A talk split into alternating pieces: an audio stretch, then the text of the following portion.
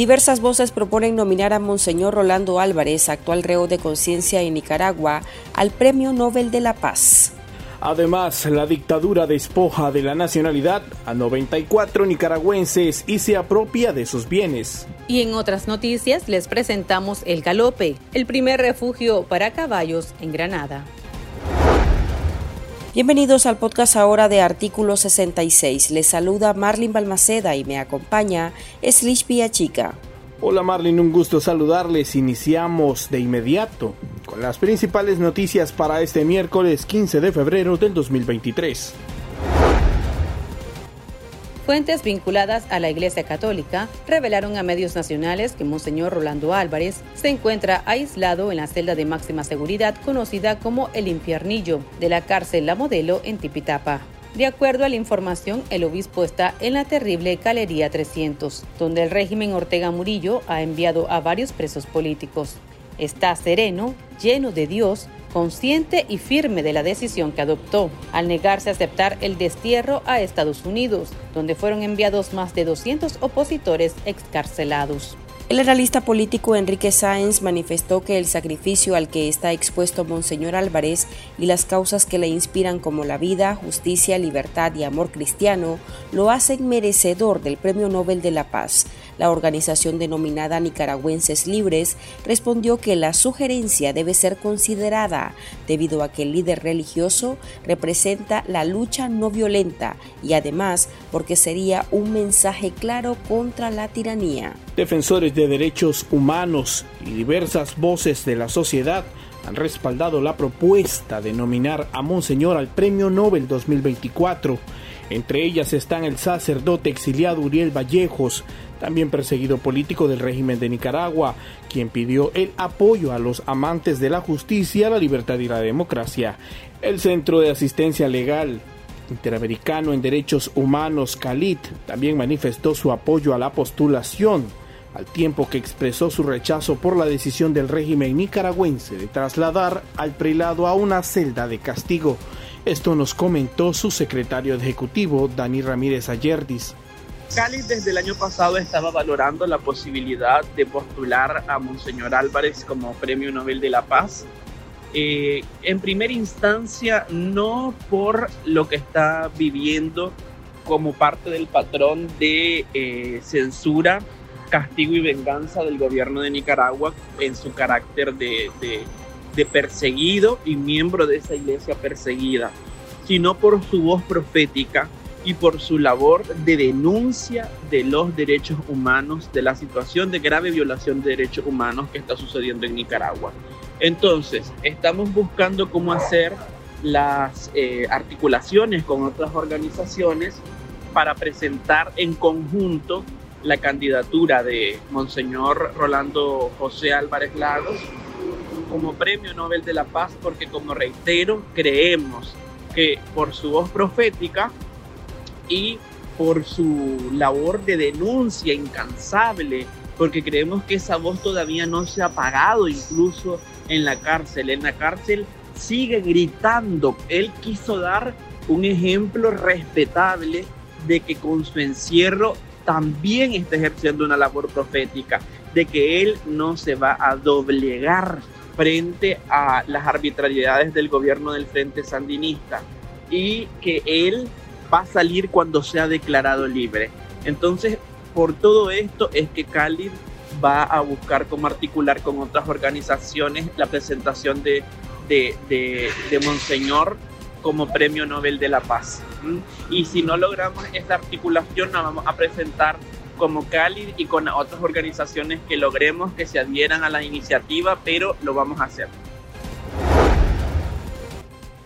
La dictadura de Daniel Ortega y Rosario Murillo despojó de su nacionalidad a otros 94 nicaragüenses, a los que acusa de ser supuestos traidores de la patria. En la lista se encuentran activistas, analistas políticos, escritores, defensores de derechos humanos, periodistas y religiosos. El magistrado sandinista Ernesto Rodríguez fue el encargado de leer la resolución. A los 94 acusados se les impuso las medidas, las penas accesorias de inhabilitación absoluta y especial para ejercer cargos públicos. ejercer la función pública en nombre o al servicio del Estado de Nicaragua, así como ejercer cargos de elección popular y la pérdida de sus derechos ciudadanos de forma perpetua. Pero además se les declaró prófugos de la justicia. Entre ellos, el obispo auxiliar de Managua, Monseñor Silvio Báez, el periodista Carlos Fernando Chamorro, la líder campesina Francisca Chica Ramírez, el exmagistrado Rafael Solís, la defensora de derechos humanos Vilma Núñez de Escorcia y el periodista Álvaro Navarro, director de Artículo 66. La dictadura les impuso penas accesorias como la inmovilización y decomiso de todos los bienes inmuebles y sociedades que estos tengan inscritos a su favor, ya sea a título personal o de persona jurídica o sociedades en la que participan como socios. Así respondieron los periodistas Lucía Pineda, directora del medio de comunicación 100% Noticias, y el también ex diplomático Arturo Macfield son unos ladrones, pero Dios me va a devolver una casa mejor que esa que se están robando. Ya, así que esa casa a mí me costó, yo la hice, sembré cada arbolito, más de 100 árboles sembrados que yo puse en esa casa.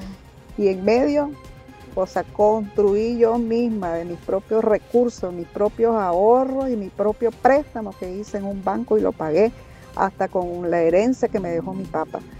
Pero bueno, eh, de, eso es material, eso es material. Y además yo sigo siendo 100% también nicaragüense. Y eso no lo puede quitar la dictadora y el dictador. Eh, así que todo eso va a regresar. No es que la dictadura dice que ahora hay paz. No tienen paz ni ellos mismos. Y eso que nosotros estamos fuera de Nicaragua. No tienen paz ni ellos mismos. Y eso que nosotros hemos sido avasallados por esos demonios, porque eso es lo que son. Y los reprendemos en el nombre de Jesús a esa dictadura demoníaca que hay en Nicaragua.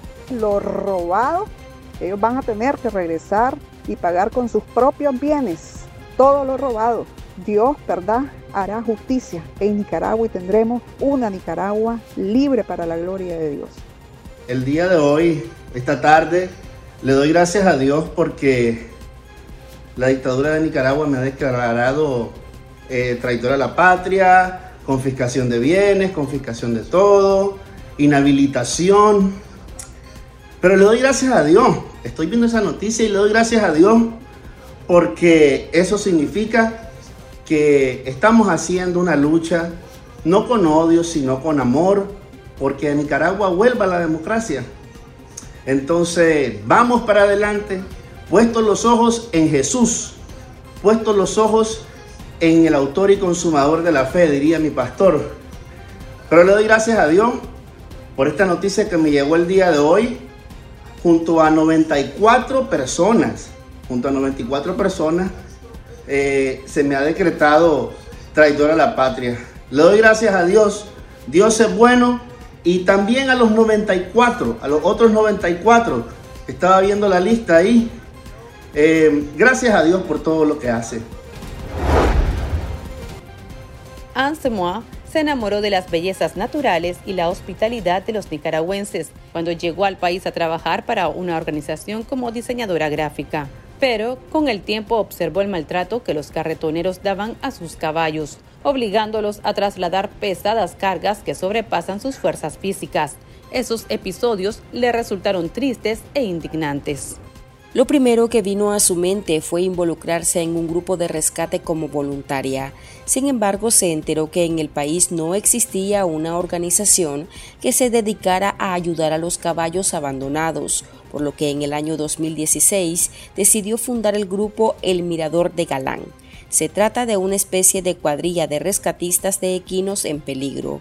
Al proyecto se sumaron otros dos jóvenes y entre los tres se dedicaron a curar y alimentar a estos animales que caminaban por las calles desnutridos y enfermos.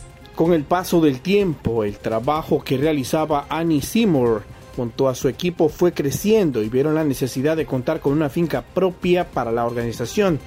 Este paso lo alcanzaron con mucho éxito al comprar una propiedad de más de 5 manzanas de tierra en una comunidad rural en departamento de Granada. En ese 2023, el refugio El Galope alberga unos 20 caballos rescatados en diversas ciudades del país. Este proyecto se mantiene gracias a donaciones de padrinos, en su mayoría nacionales. Otro de los sueños de este altruista es que los carretoneros tengan otras actividades laborales o bien educarlos para que cuiden más a sus compañeros de cuatro patas. Y estas son otras noticias que usted también debería saber hoy. El régimen de Daniel Ortega y Rosario Murillo habría mentido para expulsar de Nicaragua al sacerdote italiano Damián Muratori, rector del santuario franciscano El Tepeyac, ubicado en San Rafael del Norte, Jinotega. Las autoridades nicaragüenses alegaron que el religioso fue expulsado a solicitud de la Interpol Italia, la cual lo buscaba por el delito de violencia sexual, el cual fue condenado en 2019. Sin embargo, artículo 66 confirmó que los datos del fraile no aparecen en la web de la Policía Internacional. En el comunicado emitido por el Ministerio de Gobernación, el régimen también acusa al fraile Muratori de haber intervenido en asuntos concernientes a nicaragüenses. La citatoria y posterior expulsión del franciscano ocurrió luego de su homilía dominical, en la que reconoció la valentía de Monseñor Rolando Álvarez, reo de conciencia de la dictadura. 19 organizaciones que integran la denominada Coalición Nicaragua Lucha demandó a los países del continente renovar el mandato del grupo de expertos en derechos humanos sobre Nicaragua, así como el monitoreo al alto comisionado en el Consejo de Derechos Humanos de las Naciones Unidas sobre la situación del país. El grupo de expertos en derechos humanos sobre Nicaragua fue establecido en marzo del 2022 por las Naciones Unidas con el propósito de investigar los abusos y violaciones a los derechos cometidos desde abril del 2018 en el país y de ser posible identificar a los responsables para futuras rendiciones de cuentas. El periodo para llevar a cabo las investigaciones es de un año, lo cual resulta muy corto según la coalición Nicaragua Lucha. Así lo expresó la defensora de derechos humanos nicaragüenses Aide Castillo, quien es miembro de la coalición.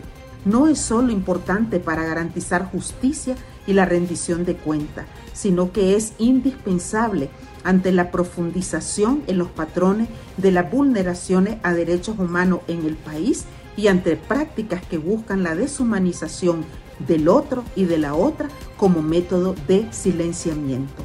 La coalición Nicaragua lucha es fuente y colaboradora constante de este grupo de expertos y vemos con mucha preocupación la complejidad que implica para el trabajo de la protección a derechos humanos en el país el que Nicaragua se encuentre autoaislada de los sistemas multilaterales del mundo entero y denunciamos que el Estado de Nicaragua está en total desacato en el sistema internacional. El régimen canceló otras 25 organizaciones no gubernamentales, entre ellas dos provenientes de Estados Unidos y en su mayoría religiosas. Entre las disueltas se encuentran la Asociación Ministerio de Dios El Dador Alegre, Medida, Asociación Misión Cristiana Rey de Reyes, Asociación Ministerio Evangelístico Cristo es la Respuesta y la Asociación Religiosas del Sagrado Corazón de Jesús. Desde la represión gubernamental de 2018, la dictadura de Nicaragua ha descabezado a más de 3.000 asociaciones, entre nacionales e internacionales, que operaban en el país. Aquí termina el episodio de este miércoles. Recuerde que esta y otras noticias usted las puede leer en nuestra web www.articulo66.com. También puede suscribirse a nuestro podcast en Spotify y seguirnos en las redes sociales como Artículo 66 y en Twitter arroba Artículo 66 Nica. Hasta la próxima.